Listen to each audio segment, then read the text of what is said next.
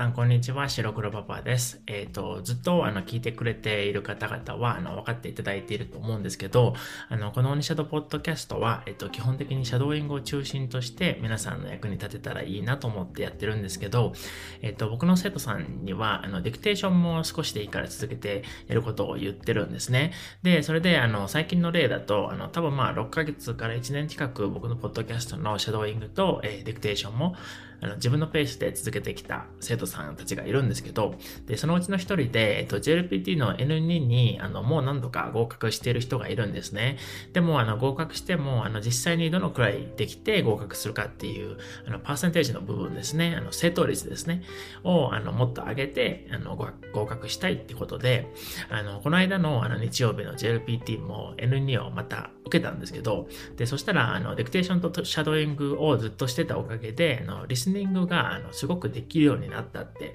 あの、N2 のあの問題集とかやっててもそう言ってたんですよね。で、それで、あの、実際に JLPT のテストの日も、懲戒が一番できたって言ってたので、まあ、上達が見えて本人はすごく喜んでましたし、あの僕も本当に良かったなって思ってたんですよね。なので、どうやってもなかなかあの JLPT の懲戒が上達しないという人は、あの、ぜひあの、シャドーイングとディクテーションも少しずつでいいので、続けてやってみてください。えー、さて、あの、今回は、あの、この間日本に帰った時によく見聞きしたある言葉についてのネット記事を皆さんに紹介してみようと思っています。えー、同じテーマの、あの、ネット記事を何個か紹介しようかなとも思ってるんですけど、えー、最近、あの、オニシャドポッドキャストでやってたみたいに、えネット記事をそのまま読むということもしていて、えっ、と、それは、あの、ネット記事のあの URL も Twitter で出してて、それがスクリプトになるので、あの、それを見ながら部分的に、あの、自分が練習してしたいところとかを、えー、シャドーイングもしてみてください。で、あの、一番よくある、あの、皆さんがダメになるパターンを一つシェアしておくと、あの、やりすぎてダメになるパターンですね。で、あの、ちょっと前にも話したんですけど、えー、僕の生徒さんとか見てても、あの、自分がもっとできると思って、まあ、ちょっと欲張りすぎなことが多いんですよね。で、いっぱいやっても、あの、質が伴わないので、で、それだったらもっと厳選して簡単なぐらいの量に減らして、えー、それを完璧に近いぐらいにした方がいいと思うんですよね。で、さっきあの、話した N2 の生徒さんも、えー、最初はたくさんやってて質がなかなか上がってなかったんですけど、の途中からもっと少なくして質を上げるように話したので、あのそれで成果が上がったんじゃないかなと思ってるんですよね。えー、というわけで、えー、今回のテーマなんですけど、えーと、皆さんは推しとかあの推し活という言葉を聞いたことがありますでしょうか、えー、ちょっとあの今回はあの推しとか推し活っていうのがどういうものなのかあのネット記事をちょっと探してみたので読んでみたいと思います。えっ、ー、と、この記事は、えっ、ー、と、マイナビウーマンっていうところの記事なんですけど、えー、早速ちょっと読んでみますね。で、えっ、と、ネット上ではあの3ページに分かれているので、えっと、今回は1ページ目だけ読んでみますね。えタイトルが、え推し活とは、意味と具体的な活動の例、おすすめグッズを解説。えっ、ー、と、武田真紀さんという方が書かれた、あの、記事みたいなんですけど、えっ、と、更新日は、えっ、ー、と、2022年の11月28日っていうふうに書かれてますね。えー、推し活とは、えー、アイドルや俳優、アニメのキャラクターなど、自分が好きになった対象を応援する活動のこと。この記事では、推し活の詳しい意味と具体的な活動の例、おすすめグッズを紹介します。推し活という言葉を聞いたことはありますか？耳にしたことがあってもよく意味がわからないという人もいるかもしれません。本記事では推し活の意味と具体的な活動の例を解説。アイドルや俳優、アニメのキャラクターなど応援している人がいるとき、推し活という言葉を使ってみてくださいね。そもそも推しの意味とはそもそも推しとはどういう意味なのでしょうか？推しとは一押しの存在。推しとは一押しのメンバーを指す推しメンをさらに略した言葉です。今は人だけでなく動物や食べ物など人にお勧めしたい様々なものに推しが使われます。推しと担当の違い。推しに似た言葉に担当という表現があります。これはアイドルグループなどのファンが特定のメンバーを担当して応援することを指します。えー、何々推しも何々単も、えー、同じ意味を指す言葉ですが、単を使うとより熱烈なファンであるという印象を抱く人が多いようです。一方、推しの場合は比較的マイペースなファンであるというニュアンスの違いを感じる人もいます。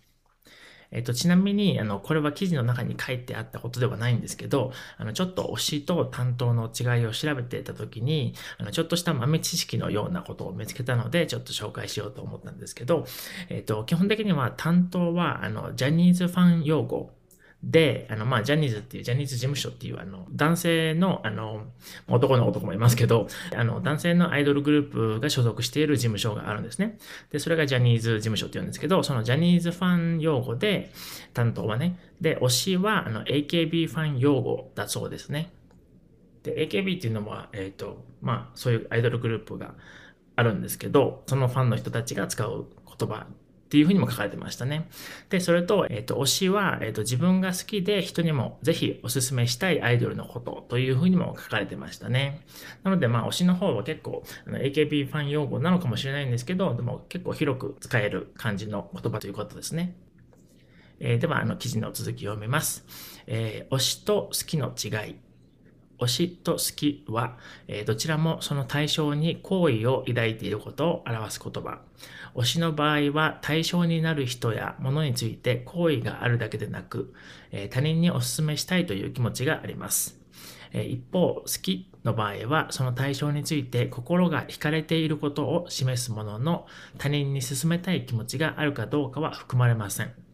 えー、つまり、推しと好きの違いは人に勧めたい気持ちがあるかどうかが一つの基準と言えるでしょう。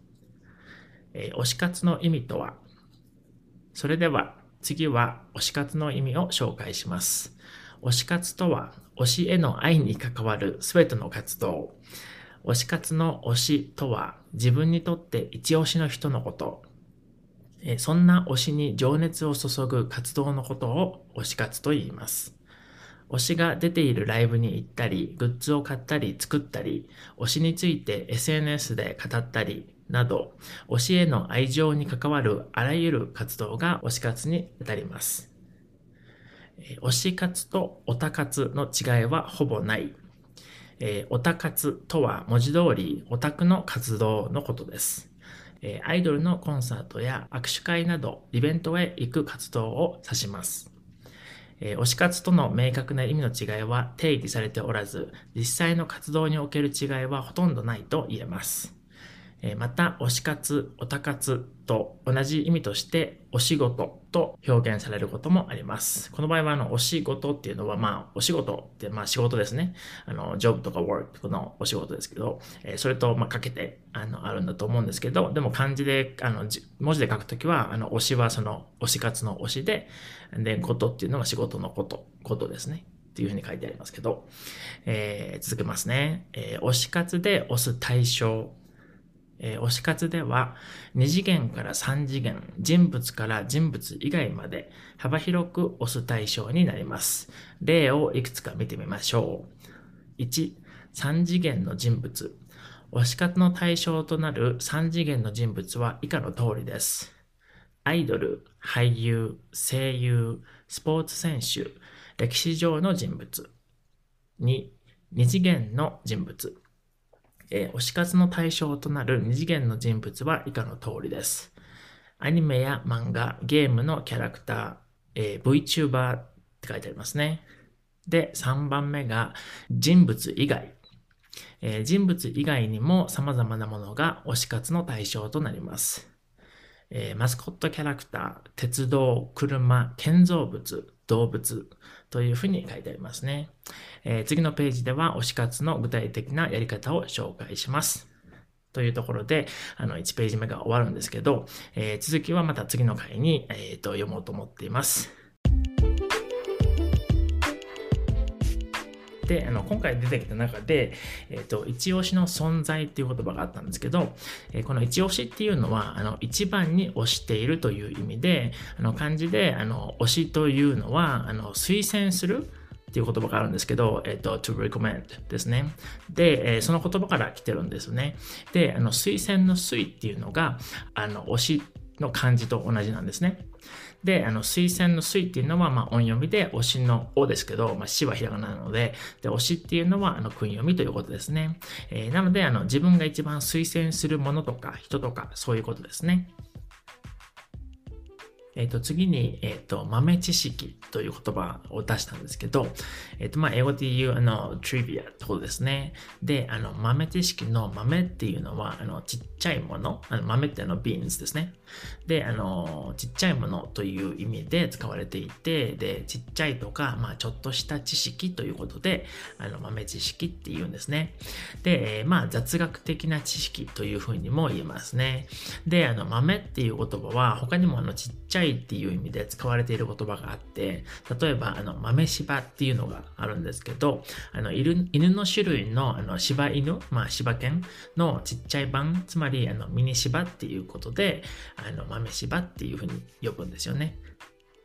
えー、3つ目は、あの、好意を抱くっていうふうに、あの、書いてある部分があったんですけど、あの、好意を抱くっていうのは、あの、その人のこととか、あの、対象のことを、まあ、いいなとか、好きだなって思うことですね。で、えっ、ー、と、もう一つだけ、えっ、ー、と、握手会っていう言葉が出てきたんですけど、まあ、これも文字通り握手をする会ですね。で、握手する、握手するっていうのは、まあ、to shake hands ですね。で、それをする会なので、まあ、an event ってことですね。で、えー、実際に握手会ってどんな感じなのかというと、あの、ちょっと僕は実際には行ったことがないんですけど、えっ、ー、と、調べてみると、えー、主にアイドル、タレントなどがファンを集めて次々と、え握手に応じるイベント。書籍や音楽 CD などの反則や、えファンサービスの一環として行われる。というふうに書いてあって、まあ、あの、新しい本とか歌とか出した時に、あの、ファンの人たちに買ってもらえるように、あの、実際にそのアイドルの人と間近で、あの、間近に会えるし、あの、握手もしてもらえるっていうイベントということですね。まあ、という感じで、あの、今回は終わりにしようと思います。えまた、えー、今回の内容について、あの、質問などあったら、あの、Discord の方で質問してくださいね。えー、Discord の招待コードは僕の Twitter にリンクが載っているので、ぜひ参加してみてください。それじゃあ、またね